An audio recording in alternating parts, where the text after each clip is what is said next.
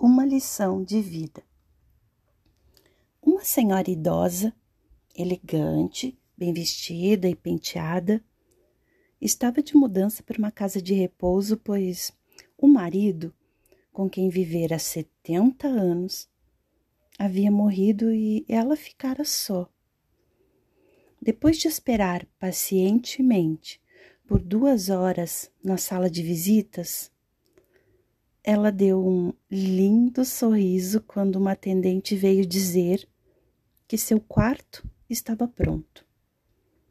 A caminho de sua nova morada, a atendente ia descrevendo o minúsculo quartinho, inclusive as cortinas de chintz florido que enfeitavam a janela.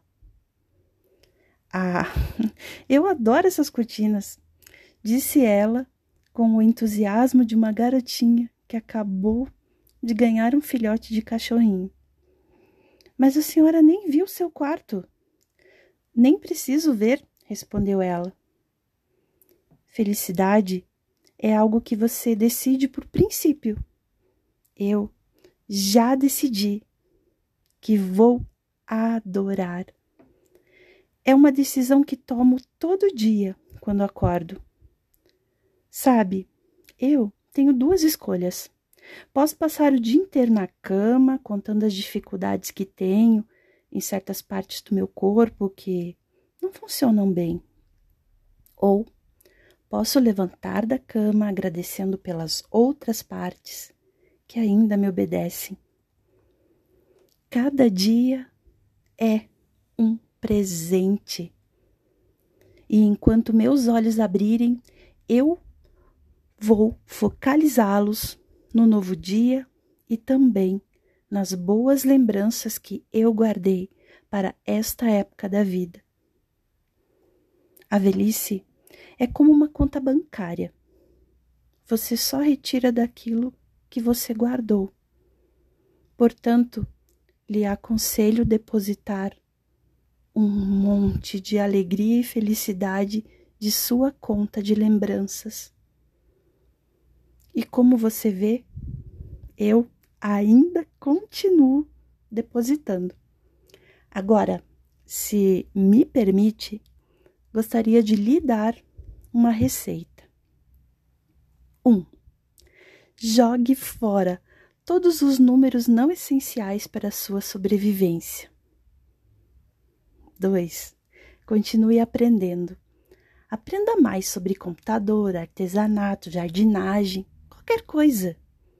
Não deixe seu cérebro desocupado. 3. Curta coisas simples. 4. Ria-se sempre, muito e alto, ria até perder o fôlego. 5. Lágrimas acontecem. Aguente, sofra e siga em frente.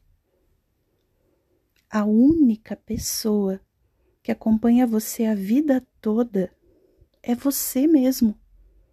Esteja vivo enquanto você viver. 6. Esteja sempre rodeado daquilo que você gosta. Pode ser família, animais, lembranças, música, plantas, um hobby o que for. Seu lar é o seu refúgio. 7. Aproveite a sua saúde. Se for boa, preserve-a. Se está instável, melhore-a. Se está abaixo desse nível, peça ajuda. 8. Diga a quem você ama que você realmente o ama em todas as oportunidades. E lembre-se sempre que a vida não é medida pelo número de vezes que você respirou, mas pelos momentos em que você perdeu o fôlego de tanto rir, de surpresa, de êxtase, de felicidade. Simples assim.